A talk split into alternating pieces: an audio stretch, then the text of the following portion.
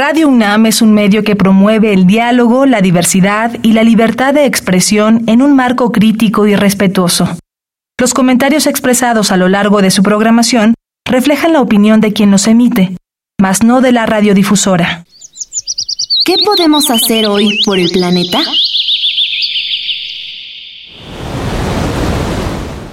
Cuida y optimiza tu consumo de papel, ya que la producción de este supone muchos litros de agua potable y contribuye a la deforestación.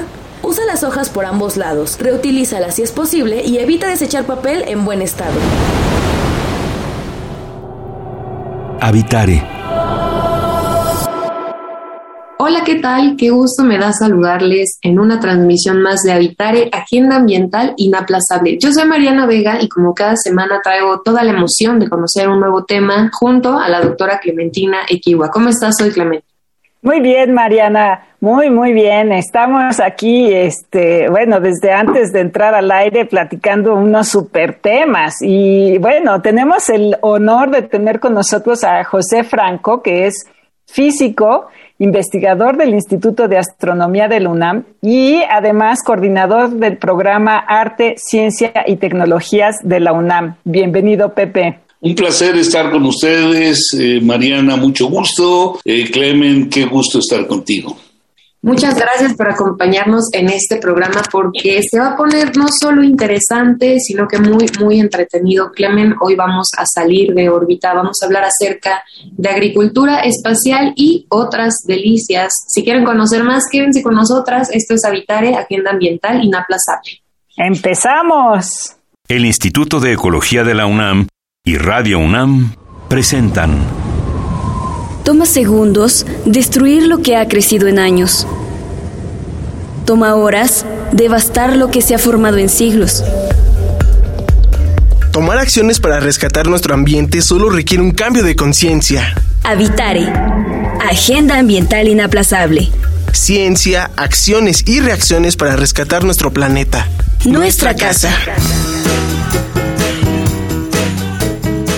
Qué gusto que continúen con nosotras en esta transmisión. Al inicio les hablábamos del tema. Hoy vamos a platicar acerca de agricultura espacial y otras delicias.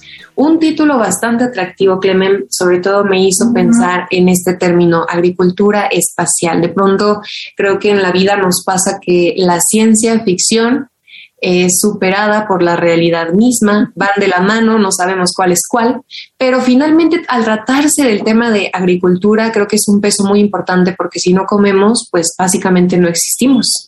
Claro, y, bueno, preparándome para este programa no me había puesto a pensar en, los grandes retos que implica viajar al espacio. Digo, un poco lo vivieron eh, los exploradores de la época de Colón, Hernán Cortés y todos ellos, porque atravesaban los océanos y padecían los problemas de no comer eh, verduras y tenían el famoso problema del escorbuto. Bueno, ese problema no se ha quitado y eh, pues lo pueden padecer eh, los exploradores espaciales. Entonces, bueno, una manera de resolver este problema es tener productos vegetales frescos. Entonces, eh, Cuéntanos un poquito eh, hacia dónde ha ido esa investigación, Pepe, porque bueno, eh, en las estaciones están sembrando, ¿no? Y pues la idea a lo mejor sería llegar y sembrar algo en la luna. Sí, bueno, eh, como, como bien dijiste, los viajes prolongados, pues obviamente requieren de toda una serie de insumos que se van consumiendo durante el viaje y también se generan desechos que se van desechando durante el viaje, ¿no? Cuando estás en tierra, pues este, no nos damos cuenta de eh, los problemas que puede haber si uno está aislado, por ejemplo, qué sé yo, a mitad del mar, o si está volando, o si está en un submarino durante temporadas, temporadas prolongadas. Y como bien dices, pues los, este, los eh, marinos de estas épocas doradas donde este, fueron a, a, buscar eh, qué había en otras tierras y hubo cosas maravillosas, qué sé yo, este, Darwin, Magallanes, Humboldt, etcétera, que fueron a visitar muchos lugares. Las embarcaciones que, que llevaban, pues no eran embarcaciones en donde se pudieran acomodar ni muchos alimentos ni mucha agua y entonces tenían que estar recargando en diferentes lugares.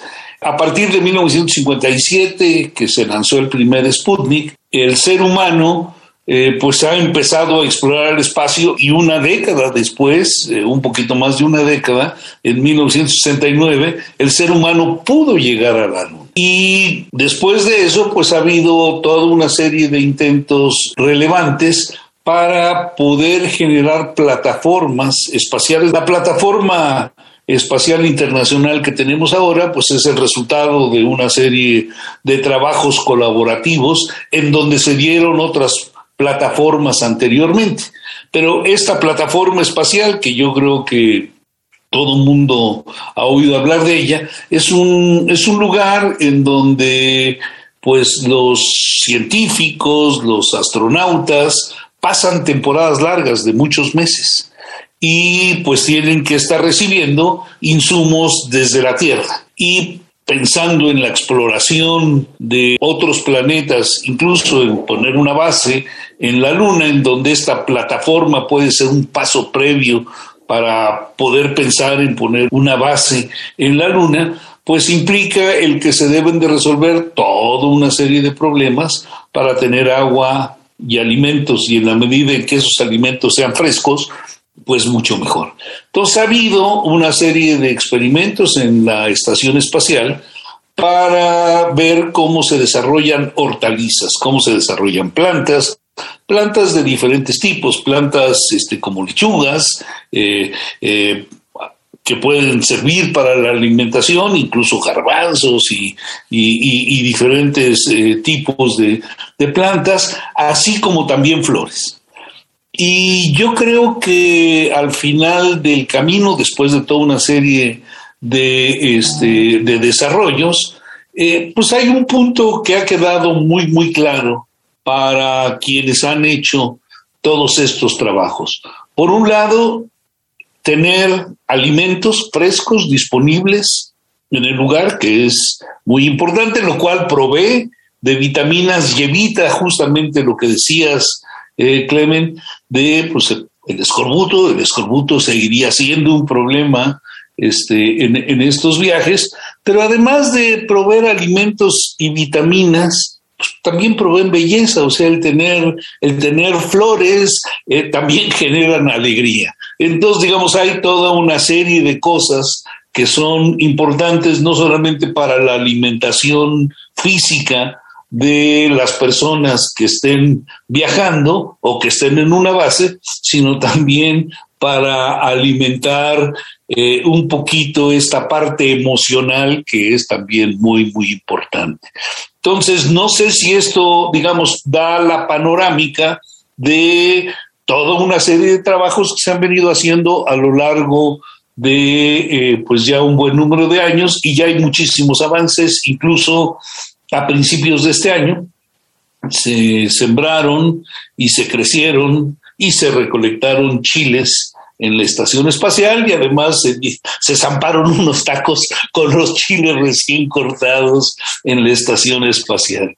Entonces, el camino que se ha recorrido es un camino largo, se han aprendido muchas cosas, el trabajo de investigación eh, pues no es un trabajo de investigación este, sencillo y obvio, porque si bien los, eh, los astronautas han estado desarrollando eh, estas hortalizas para, para ver, digamos, los requerimientos que hay para, para dotar de, agua y fertilizantes y luz a, las plantas, también se han hecho eh, sistemas cerrados, herméticos, que han estado en estación espacial, que son trabajados y monitoreados, son eh, manejados de forma eh, remota, son automáticos, desde tierra. Y el desarrollo de, las plantas tanto en la parte de hortalizas como en, estos hábitats cerrados, eh, pues ha dado muchísima información sobre los posibles cambios genéticos y las diferencias que hay en el desarrollo de semillas y luego el desarrollo de eh, las plantas, o sea, cómo, cómo generan los tallos, eh, cómo generan las raíces estas, estas plantas y qué tipo de estrés reciben por estar en ambientes de micro, de microgravedad y con nutrientes que no son los nutrientes que obviamente encontrarían en, en, la Tierra. Entonces hay trabajo de investigación básica de genética de plantas importante realizándose eh, y pues este eh, lo que se ha recabado hasta este momento yo creo que, que ilustra bastante el tipo de problemas que van a tener eh, los las personas que lleguen a instalarse en la Luna o en Marte o en el futuro en algún otro lugar y que tengan que generar sus propios alimentos.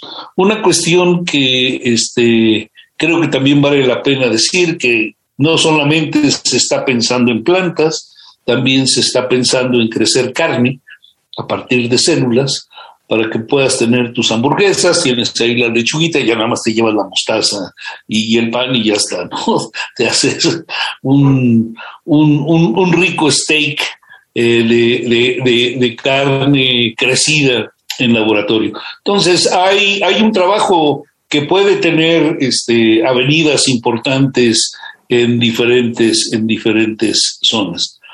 Sobre todo esto que nos vas narrando, José, es creo que muy impresionante si se compara precisamente a películas de ciencia ficción, ¿no? Creo que incluso existe una muy famosa en donde un protagonista de manera muy, muy impresionante, muy increíble, logra eh, cultivar una papa, ¿no? En esas condiciones en Marte. Y creo que es un gran referente que cualquier persona podría tener a la mano. Pero pensando en eso, nos enfrentamos al, al problema de alimentar a las personas. Final de cuentas, dentro o fuera del planeta, es un gran reto la producción de, de alimentos que se tiene hoy en día y también nuestra distorsión con la comida, que a veces toda es procesada, no permite ver el impulso que hay por lograr una agricultura en estos espacios, ¿no? Y lo que me gustaría preguntarte es precisamente si tenemos a veces estas inquietudes de cómo se abastece de comida a las personas en la tierra, hay cierto tipo de tecnología o de innovación que se pueda aplicar acá y que pues pueda funcionar también fuera? Mira, eh, yo creo que pues eso eh, está eh, desarrollándose. Hay lugares, que sigo las zonas desérticas, en donde requieres hacer, digamos, un, un tipo de agricultura cerrada, o sea, tienes que generar las condiciones adecuadas para, para poder crecer este, alimentos. Y obviamente en un desierto las áreas, eh, las dimensiones de los lugares en donde tú puedes eh, llevar a cabo eh, estas plantaciones pues están, están muy, muy reducidas.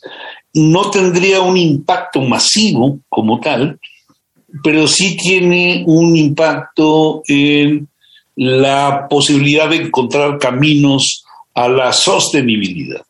Entonces, por ejemplo, eh, el riego tradicional que se hace, pues es este, eh, dotar de agua grandes extensiones de tierra para, para, este, para, para crecer plantas que pueden usarse o para, o, para plantas alimenticias o, granos o para plantas de forraje para, para, para animales y la cantidad de agua es altísima, ¿no? La que se usa.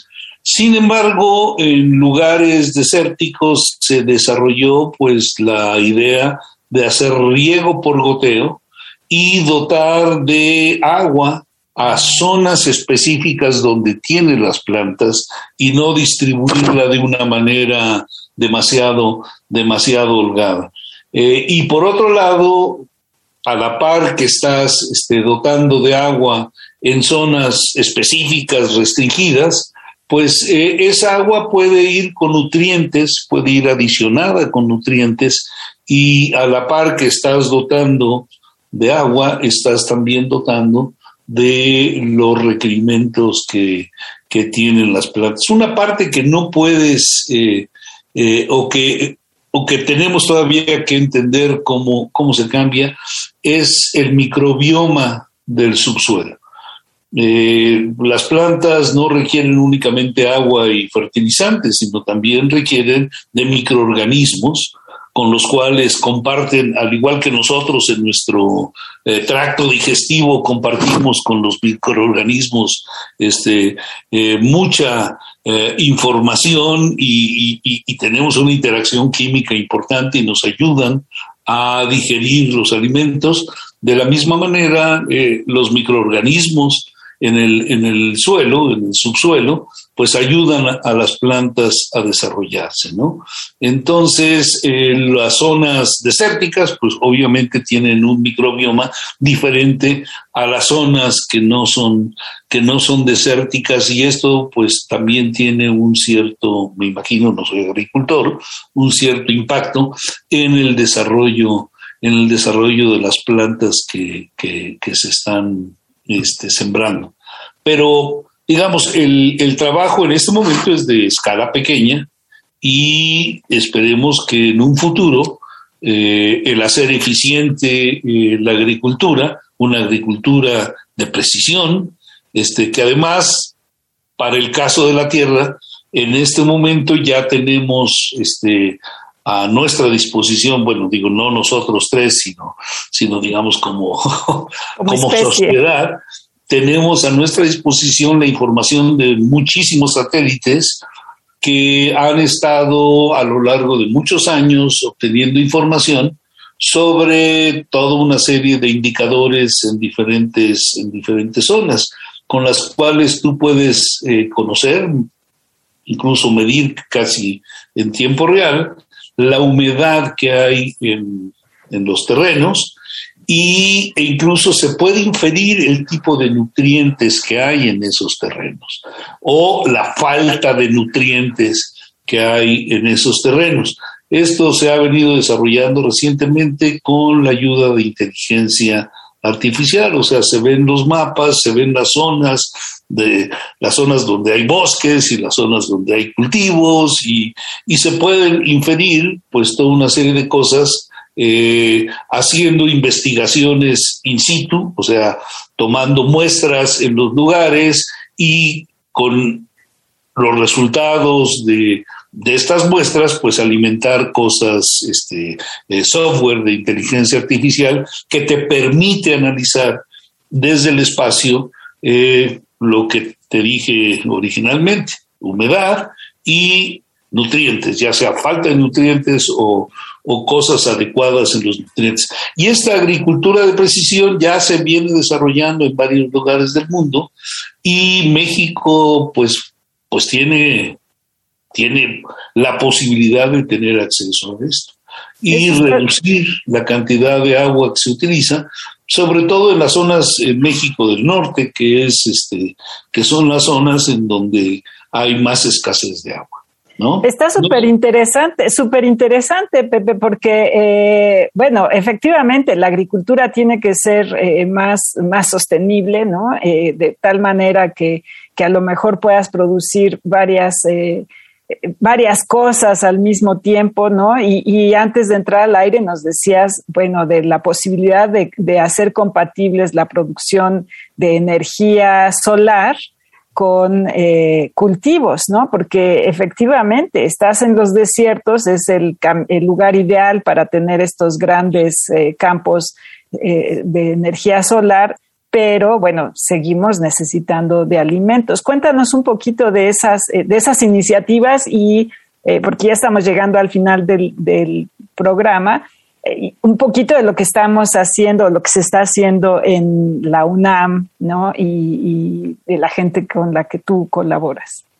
Bueno, mira, yo no colaboro directamente en eso, pero, pero es un proyecto yo creo que muy importante y yo creo que hay que darlo a conocer. La, digamos, hay diferentes eh, eh, diferentes tipos de energía este, renovable, que sé yo, del viento, del sol, eh, del, de las mareas, del agua, el oleaje, etc. En el caso de la energía solar fotovoltaica, con paneles solares, pues digamos, la, la, fantasía que uno tiene, pues es los pongo en la azotea de mi casa, donde pues no hay nada, pues está, digamos, no sirve para nada, pues utilizo ese espacio, o lo pongo en desiertos, que tampoco hay prácticamente nada y utilizo ese espacio para generar, para generar energía, lo cual, pues sí, está muy bien, yo creo que se puede hacer, eh, digamos, muchísimo trabajo en esa dirección aquí en México, porque tenemos mucha radiación solar durante todo el año, sobre todo en las zonas del norte del país. Pero, por otro lado, la temperatura o la eficiencia con la cual trabajan los eh, paneles solares depende de la temperatura. Si se calientan, su eficiencia baja. Entonces, un tema que preocupa es cómo hacerle para mantener baja la temperatura de los paneles solares. Y una forma de hacerlo es ponerlos en zonas agrícolas, en donde eh, se, produzcan plantas que no requieran de demasiado sol, eh, con lo cual, pues, este, eh, los paneles solares proveen de sombra para estas plantas y las plantas le bajan la temperatura a la parte de abajo de los paneles y permiten que aumente la eficiencia. Entonces, un mismo terreno puede servirte para cumplir con dos misiones. Una, generar plantas que pueden servir para alimento, para forraje, o, y, bueno, y por otro lado también este, generar energía a base del sol. Entonces duplicas la eficiencia del terreno debido a esto. Entonces, esto lo ha venido haciendo la Universidad de Arizona, eh, hay un proyecto con la UNAM, Universidad de Arizona, y con la Secretaría de Educación, Ciencia, Tecnología e Innovación del Distrito Federal, o bueno, de la Ciudad de México, perdón, este, en donde la doctora Rosaura Ruiz ha estado, ha estado colaborando pues con estas dos universidades, la UNAM y la Universidad de Arizona, y ya tienen un proyecto piloto. Este es un gran esfuerzo en donde, claro, creo que queda bastante clara la necesaria relación entre la ciencia, la tecnología, que las personas en nuestro día a día tengamos esto en mente de que ya ocurre, que son proyectos y que el arte sin duda también juega un papel potencialmente grande para que esto se transmita. Y me gustaría mucho preguntarte, José, antes de despedirnos, la siguiente ocasión que escuchemos sobre la astronomía y a qué, por ejemplo, nos va a llevar en el futuro como especie, ¿qué le dirías tú a las personas que nos escuchan en este programa? Sobre la astronomía. Así es. Pues mira, este, ¿a ti te gusta observar el cielo? Sí, desde luego. Padrísimo, ¿no? Pues mira, yo le digo a los jóvenes, este, a todos los jóvenes eh, como tú, cada vez que puedo, que no hay nada más divertido que uno puede hacer un sábado en la noche con la ropa puesta que observar eso. Sí, es, es una excelente actividad familiar incluso, ¿no? Yo cuando era, cuando era niña, mi mamá sacaba su, su plano, ¿no? De, de, los cielos que ella había pintado con, con, en una cartulina negra con tinta blanca o con pintura blanca y nos poníamos a buscar y a ver estrellas, ¿no? Qué bonito. Oye, qué, qué padre. Qué, oye, qué, yo, yo quiero, yo quiero a tu mamá como tía. Qué, qué lindura. Entonces, bueno, eso hacíamos eh, y la verdad era, pues era un placer porque no solamente convivías viendo las estrellas y, preguntándote sobre todo lo que sucede en, en, el espacio, sino que también pues es la convivencia familiar, ¿no? Entonces, bueno, pues eh, esa será la invitación, ¿no? Que, que, nuestro público, ahora que se viene el verano, que van a estar con los días un poco más relajados, que salgan, se asomen, vean hacia arriba, vean hacia el cielo y que piensen en todo lo que está sucediendo allá arriba sin enterarnos. Y bueno, pues te agradecemos mucho, Pepe, que nos, que nos traigas un poquito de esas historias aquí a la tierra.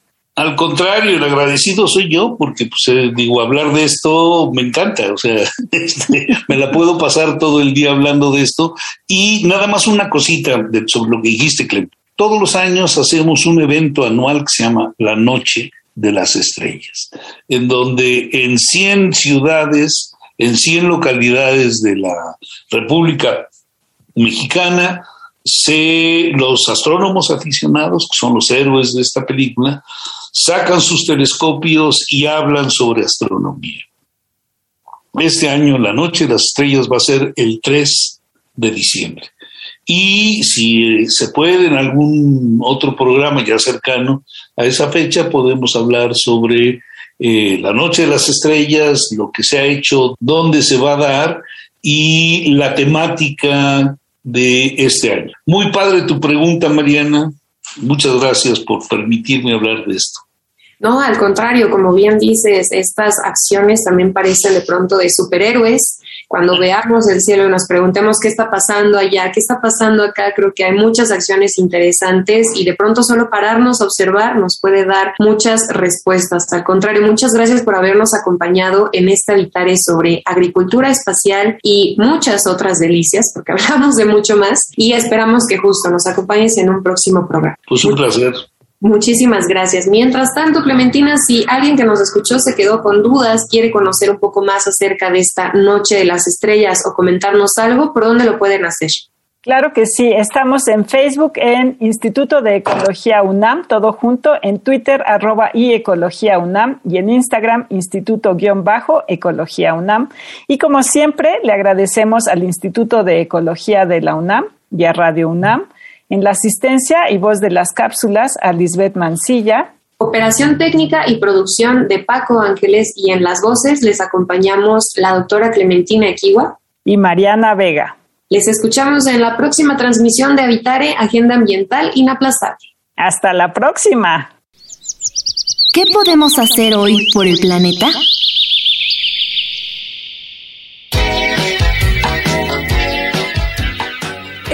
Necesario irte en auto? A veces, las salidas traen consigo la tormentosa búsqueda de estacionamiento, el tráfico de la hora pico y la contaminación de un auto con un solo pasajero. Evalúa el sistema de transporte colectivo de tu ciudad al planear tus salidas y ahorrale al planeta la contaminación de un vehículo extra.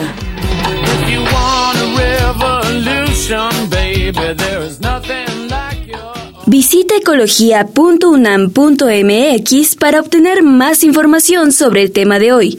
Y si quieres escuchar todas nuestras emisiones, entra a radiopodcast.unam.mx.